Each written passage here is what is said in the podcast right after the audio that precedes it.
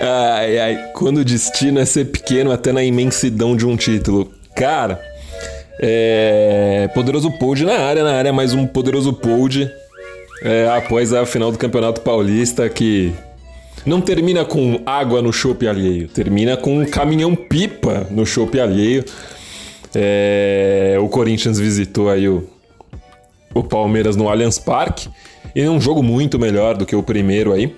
É, acabou empatando o jogo de maneira inacreditável. Eu confesso que sigo sigo me, sigo dando risada até agora. Foi, foi algo bastante engraçado aí na minha, na minha concepção.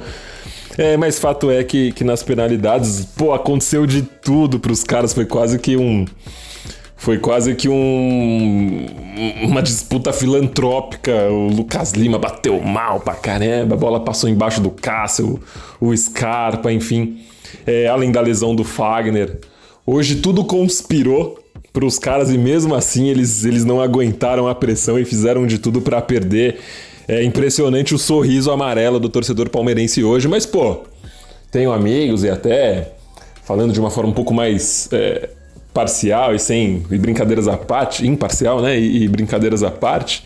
Parabéns aí pro Palmeiras que se não consegue ganhar de jeito nenhum e, e vive basicamente aí um cenário do, do caos quando enfrenta o Corinthians, de alguma forma as coisas parecem não dar certo. É fato é que eles venceram aí e, e parabéns. Mas acho que, principalmente por esse final de jogo, o torcedor corintiano sai bem tranquilo, o Corinthians também. Se a gente sabe que o Corinthians e Palmeiras é muito pesado, né, para para a história e para a temporada. Só que esse cenário tira qualquer possibilidade de crise da equipe do Corinthians, é, que é bom a gente lembrar. Antes do, antes do, de toda a pandemia, antes de tudo isso, é, sofreu muito com, com o time, é, com uma campanha bem, bem ruim, né? Com um time bem desconfigurado ali um time sempre é, defensivo, com muita força defensiva, foi completamente é, desconfigurado por, por um estilo Thiago Nunes que foi cobrado por lideranças da equipe, isso é a informação que eu tenho. É, Cássio, Fagner, enfim, é, teriam ido, não consigo confirmar. Chegou até mim, pode ser que não tenha acontecido nada, é, mas fato é que acho bem plausível que isso tenha acontecido para dar uma equilibrada, uma balanceada e o Corinthians melhorou muito, né? Sem a bola a gente voltou é, a ser ali forte, consistente, muito parecido com o que foi aí nessa verdadeira dinastia, dinastia do Corinthians no, nos últimos 12, 13 anos. É, falando sobre perspectiva aí para o resto do ano, é, até vou me aprofundar mais para mais o final, mas acho que é interessante a gente é, equilibrando as coisas com o jogo cada vez melhor. Que personalidade do João, hein? Tá de parabéns. Responsa é, dois pênaltis muito bem batidos, não se omitiu. E aí talvez a, a, minha única crítica, que o Luan, que a gente tanto pediu, que eu tanto pedi aqui para acordar e que fez a partida, uma das partidas mais desastrosas que eu já vi no primeiro jogo. Hoje, na minha visão, foi o melhor em campo, mas se omitiu, isso é um fato, então também acho que já começo cobrando aqui Luan, é, o Corinthians não funciona à base de resultados. O Corinthians funciona é, na base da postura e da história. É só você olhar um pouquinho a história do clube que ficou 23 anos na fila e a torcida aumentou e a camisa passou a pesar ainda mais. Aqui, é o, a, a, aqui o, o, a, o protagonismo e a, e a não omissão contam muito mais. É, o maior ídolo da história do Corinthians é o Marcelinho, que perdeu um pênalti é, decisivo e aí sim, muito dolorido, muito dolorido, né? Muito doloroso ali contra o Palmeiras numa, numa Libertadores e nunca foi cobrado por isso. Sim, o Edilson que não bateu, então acho que vale a crítica. É, você, como um jogador que já foi o rei da América, campeão de tudo aí pelo Grêmio, não tinha o direito de se omitir, se omitiu, é, mancha o seu currículo é uma coisa que você vai ter que lidar aí pelo resto da sua passagem no Corinthians, mas também tá de parabéns pela partida, especialmente no primeiro tempo, jogou muita bola.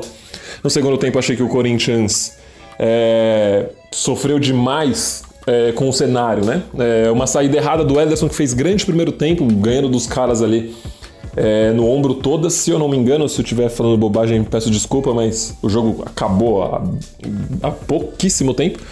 Comentei o jogo ali pela, pela rádio. Tive a impressão que foi o Ederson que vacilou na saída. Um cruzamento aí, o Avelar, que, poxa, é, acho que até tá bem. Mas ele sequer pulou, né? No, num, num primeiro momento falei, pô, cruzamento perfeito ali do, do lateral do Vina e o Luiz, o Luiz é, Adriano, que fez grande partida, especialmente depois do gol. É, virou todas, ele pivou muito forte, deu muito trabalho. É, cabeceou com muita felicidade, mas muita felicidade. Vai demorar muito tempo ele acertar outra dessa. E enfim, o Cássio nada pôde fazer, quase chega na bola ainda.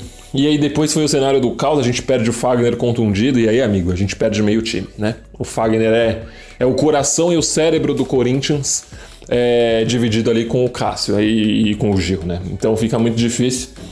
Foi na base, eu até falava durante a transmissão, o Corinthians vai depender de um milagre, vai ser na base da camisa, porque na bola não tem a menor condição mais de chegar. O time já estava claramente cansado, as mudanças com alguns jogadores que não acrescentam muito é, especialmente Arauz, ali na minha opinião, enfim. E o Everaldo, que, nossa, me enganou um pouquinho no retorno, né, contra o Palmeiras no primeiro turno, hoje mostrou exatamente o que é, não dá para contar, deixou bem claro que é um jogador extremamente limitado. Estamos mal ali de, de pela esquerda, viu? É, Everaldo, é, enfim, Jogador limitadíssimo, a gente já, já, já não tem um ponta desde a saída do Clayson, que era muito irregular, mas para mim muito mais jogador que todos esses que estão aí, e até do Malcom, que caia nos dois lados. É, ainda em 2015, fato é que a gente sofre bastante é, dependendo de, de Everaldo e até do Vital, que ainda é muito melhor do que o Everaldo, né? O Vital se mostrou muito mais jogador, por mais que ele seja o, o, o irregular, o regular inútil, né? Ele joga sempre abaixo da crítica. É, o Vital não, não, não, compromete, mas também não cria muito.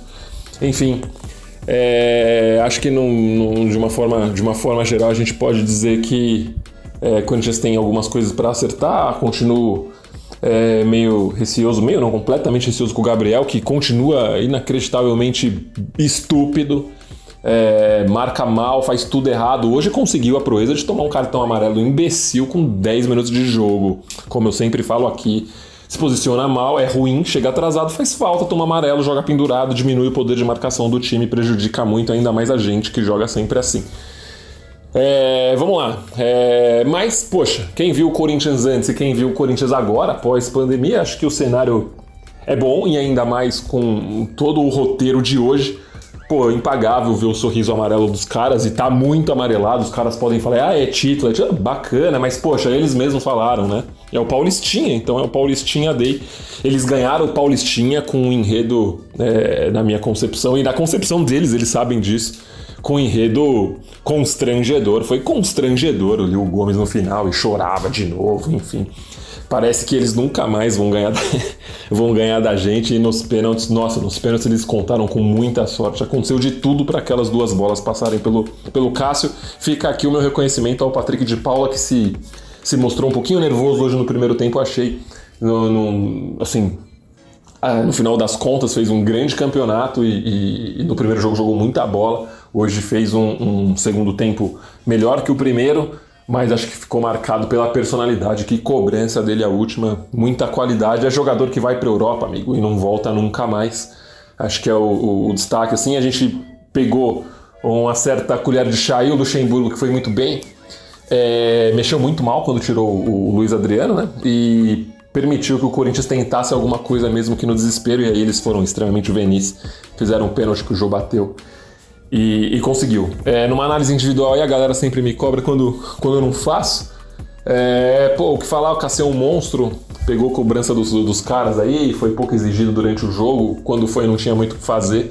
É, ah não, ele foi até, né? Me recordo aqui, primeiro lance do jogo, praticamente fez uma defesaça. Bom, é o Cássio, sempre o Cássio, protagonista imenso, deu muito azar nas cobranças, incrível, parecia Ainda brinquei, o Palmeiras. É, tá, a justiça divina não existe nesse caso, é quase uma filantropia divina. Acho que até eu fiquei um pouco com um pouco de dó do Palmeiras a hora, a hora que eles tomaram o gol e aí aconteceu é, das coisas mais improváveis. A bola passou debaixo do Cássio duas vezes nas cobranças e, e não deu para chegar. Eles acabaram vencendo ali nas penalidades, mas acho que o Cássio mais uma vez aí é, disse aqui veio e tá, tá de parabéns.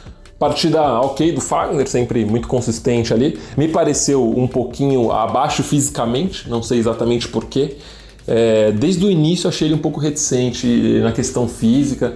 É, ele que é um jogador de muita entrega, muita força, parecia é, com jogar com algum incômodo, mas é, bom, como sempre vai bem, foi bem. E até deu uma hesitada num primeiro, num primeiro momento naquela grande defesa do Cássio ali no início do jogo, mas depois continuou sendo ali o protagonista de sempre e, e era passava por ele sempre a, a criação de jogada do Corinthians, ele é muito importante. E, e foi muito ruim para o time quando, quando ele saiu, porque perde muita referência. O Corinthians fica é, órfão, né? praticamente órfão em termos de jogadores de linha quando o Fagner sai para você ver. Você ser protagonista de linha de um time do tamanho do Corinthians sendo lateral direito é, não significa só que o Corinthians tem um time muito inferior a de outros tempos. Significa que você tem um lateral direito realmente muito bom. Como eu falei, o Corinthians joga só de estilos diferentes. É, não dá para comparar com o time do final da década de 90 que encantava, nem com o de 2015, mas é um time muito forte aí, é, defensivamente, mas cria muito menos e depende muito dele. Então, é, ainda tentou, é, e não foi só uma vez. Tá de parabéns o Fagner aí pelo retorno e pela, pela sequência, né, pelo equilíbrio. Regularidade é tudo num jogador e ele tem tudo isso. Regularidade, personalidade, é um cara que não se omite nunca. Tá de parabéns o Fagner. É, Gil sempre bem, é, hoje não errou nada na saída de bola, muito, muito forte ali, ele é praticamente indriblável, né? Eu costumo brincar. É, boa partida do Gil. O Avelar, bom, vamos lá. É, muita gente criticando aí o Avelar. Eu não vou criticar o Avelar nesse nível, não. Ele falhou no gol. Ele falhou, mas para mim a principal falha é do Ederson, que fez bom jogo e bom campeonato. Ele que foi o herói do time ali, saiu errado, perdeu a bola e aí no cruzamento do Vina, grande cruzamento, a gente tem que levar isso em consideração também. O cara meteu a, a bola na cabeça do, do, Luiz Adriano. O Luiz Adriano, o posicionamento foi, foi muito bem e o, ele ficou meio que ali é, entre, entre a cobertura do Carlos e o, e o Avelar. O que me incomodou no lance é que o Avelar nem pulou, né? Mas também para pular igual o Luan pula às vezes, é, às vezes não é, não é melhor nem enganar. Mas fato é que um zagueiro ele tem a obrigação de estar tá no, de tá no, no centroavante. Ele deveria ter acompanhado essa jogada. O Carlos chega um pouquinho depois, mas essa bola era do Avelar mesmo. É um fato, né? Não dá para negar que ele tem um pouco de participação no gol, mas repito, coloco essa muito mais na conta do, do, do Ederson. É um risco de quem cria e de quem toca muito ali atrás, é um, é um risco que se tem na saída de bola, é por isso que eu tenho tanto problema com esse estilo de jogo. Mas tudo bem, é, já acertou muito mais que errou, talvez pudesse ser evitado. Se fosse no Gil ali, provavelmente o, o Luiz não teria é, conseguido fazer, fazer o gol, acredito eu. Mas também não vou penalizar, não. É uma nova. Não vou criticar a ponto de acabar com e rotular o cara. É uma nova posição, tá surgindo agora. E acho que o Corinthians ficou muito mais forte com o Carlos e com ele ali do que era com qualquer outro lateral. E com o Pedro Henrique limitadíssimo. Gente, a gente tinha o Pedro Henrique. O Pedro Henrique, o Pedro Henrique é horroroso, horrível. O melhor do Pedro Henrique antes da pandemia não serviu para nada. Ele é muito pior que o Avelar, então no final das contas tá tudo bem se continuar errando, se errar mais, eu venho aqui, corneto e tal, mas a princípio não. É, dou, dou um crédito ainda pro, pro Avelar que é, acho que no final das contas fez uma, uma boa reta final aí de Paulista. É, o Carlos gosto, gosto bastante do Carlos, é, tem alguma dificuldade para apoiar, mas tem técnica, cruza bem, acho até que podia passar um pouquinho mais, dar essa opção. Mas pô, pela grandeza do jogo e pela dificuldade, segurou hoje bastante, acho que fez uma partida boa, regular. É, o Gabriel é horroroso, né? Já falei aqui, um jogador estúpido, que parece que não raciocina, não enxerga, não sei como é que pode. É, aliás, eu sei, né? Ele tem esse estigma, a estigma aí de, do, do, do jogador que se doa em campo, se joga, dá carrinho, né? Eu já ouvi é, a barbaridade de, ah, lembra do Ezequiel? Ó, toda vez que alguém comparar o Gabriel com Ezequiel, é uma criancinha que morre por aí, eu já falei, não façam isso. É, isso é digno de pena de. Bom, não vou entrar muito no mérito do Gabriel, ele nem merece isso, é um jogador muito limitado, muito limitado que não merece jogar no Corinthians.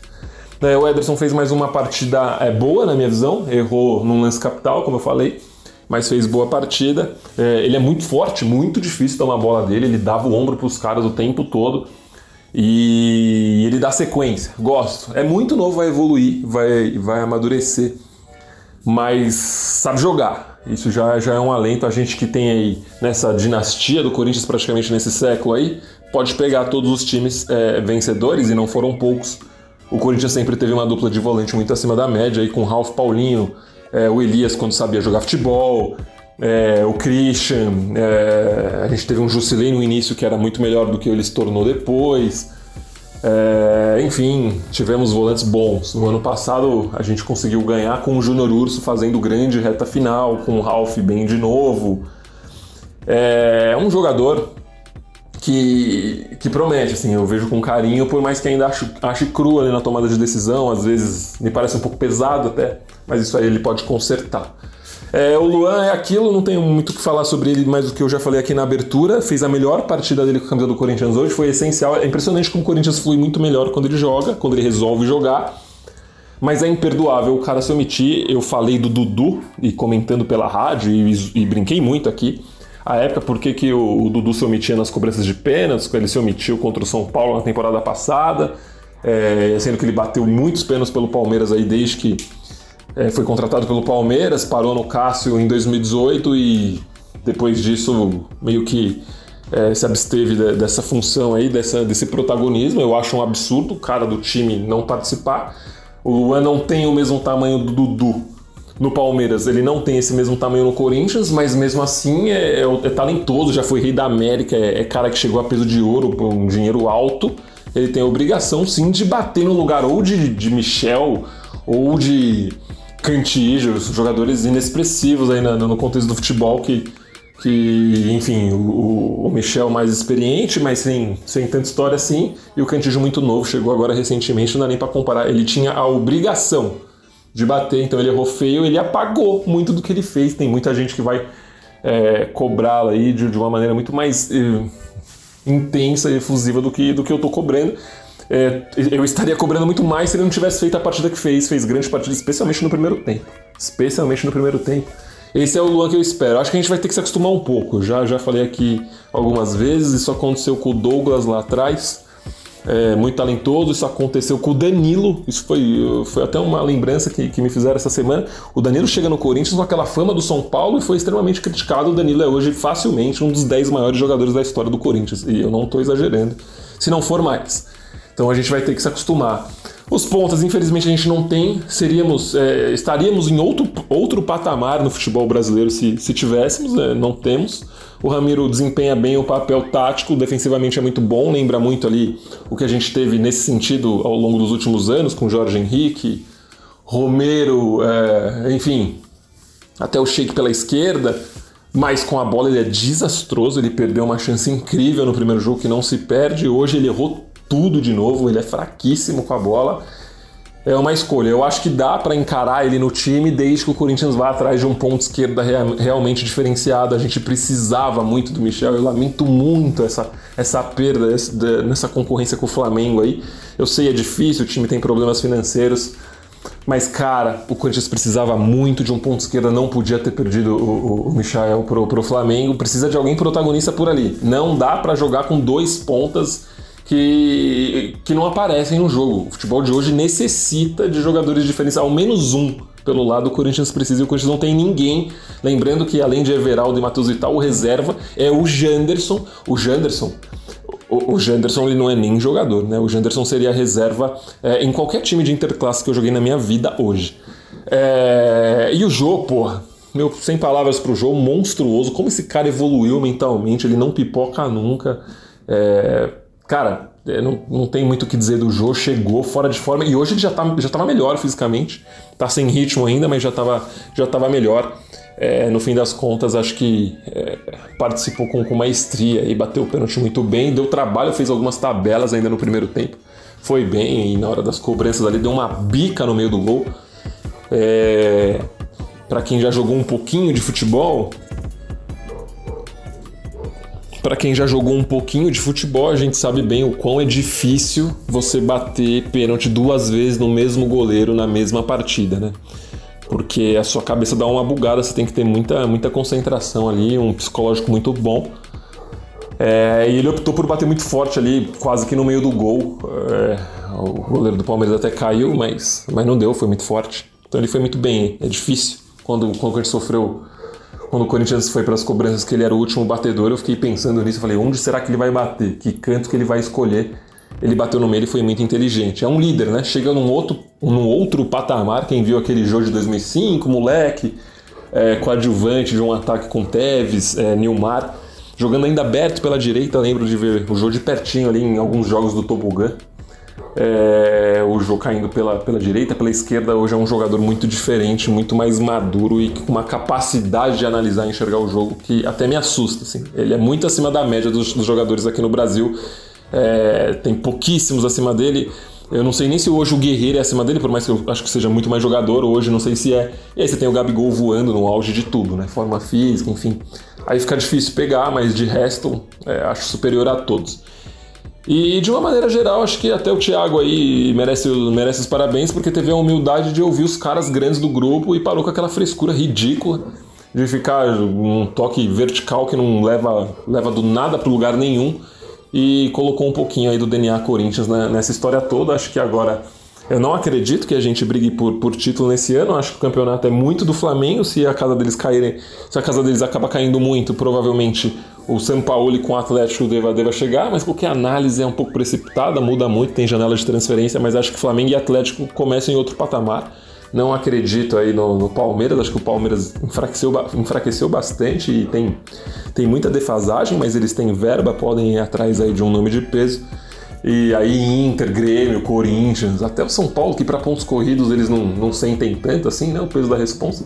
Aí vai, vai ficar esse, esse miolo aí. Corinthians, Palmeiras, São Paulo, Inter, Grêmio. A gente vai ficar brigando ali por vaga na Libertadores. Aí tem que ver como é que vai ser. Se o Flamengo mantiver ali o estilo de jogo do, do Jesus, capaz de ganhar disparado de novo, se ele tentar inventar muito ali o Dome, é, provavelmente a coisa não vai dar certo. Acho que o Flamengo fez errado, falava hoje na transmissão pela, pela rádio. Deveria ter optado por algo parecido com o que a gente fez ali no final do século passado quando, quando chegou Oswaldo de Oliveira, que não era absolutamente ninguém, e toca o que o Vanderlei já tinha deixado antes do Vanderlei ir para a seleção, e quem mandava no time era o Rincon, o Vampeta, o Marcelinho, enfim. Deveria acontecer algo parecido com, com o Flamengo agora. Acho arriscado, mas mesmo assim ele ainda, eles ainda têm muito time, né? Muito, é muito mais talento do que a média dos clubes aqui no Brasil, então acho que eles vão chegar. Perspectiva boa, tem muita coisa ainda no ano. Lembrando que, poxa, é, quando surpreendeu no Paulista, era um cenário catastrófico, terminou de uma forma tranquila, acho que até pela forma que foi hoje, deixa tudo muito mais ameno. Na Libertadores o time foi afanado num dos jogos mais é, absurdos em termos de arbitragem que eu já vi, arbitragem, né, que eu já vi nos últimos tempos, é parecido até com o do Boca em 2003, não do mesmo nível, mas quase tão absurdo quanto. E acho que o Corinthians tem tudo aí para fazer uma boa temporada no ano e vai forte. É... Acho que é, que é basicamente isso. E repito aqui, impagável, os caras conseguiram se apequenar até no meio da imensidão de um título, o sorriso amarelo deles. Foi contagiante e constrangedor. Só para não perder o costume, parabéns, Corinthians! No Allianz acontece de tudo. Neva no Piauí, chove canivete, mas da gente, eles não ganham. Parabéns, Palmeiras. É, no fim das contas, conseguiu aí. O sorriso amarelo é só um detalhe. Poderoso Pod fica por aqui, a gente volta, eu volto aí no, no, Campeonato Brasileiro, em tudo que o Corinthians disputar, volto com a programação normal durante a semana e volto com sempre aqui com o pós-jogo forte, hein? Corinthians tem tudo aí para conseguir ao menos uma classificação na Libertadores, sem muitos sustos. Valeu? Aquele abraço, é nós. E sempre, sempre. Vai Corinthians, ô Luan! Tem que bater pênalti, Luan. Aqui não é assim, isso aqui não é o Grêmio. Tem que bater o pênalti, tem que chamar a responsa. Isso aqui é o Corinthians. Aquele abraço, rapaziada. Sem sorrisinho amarelo, hein, gente?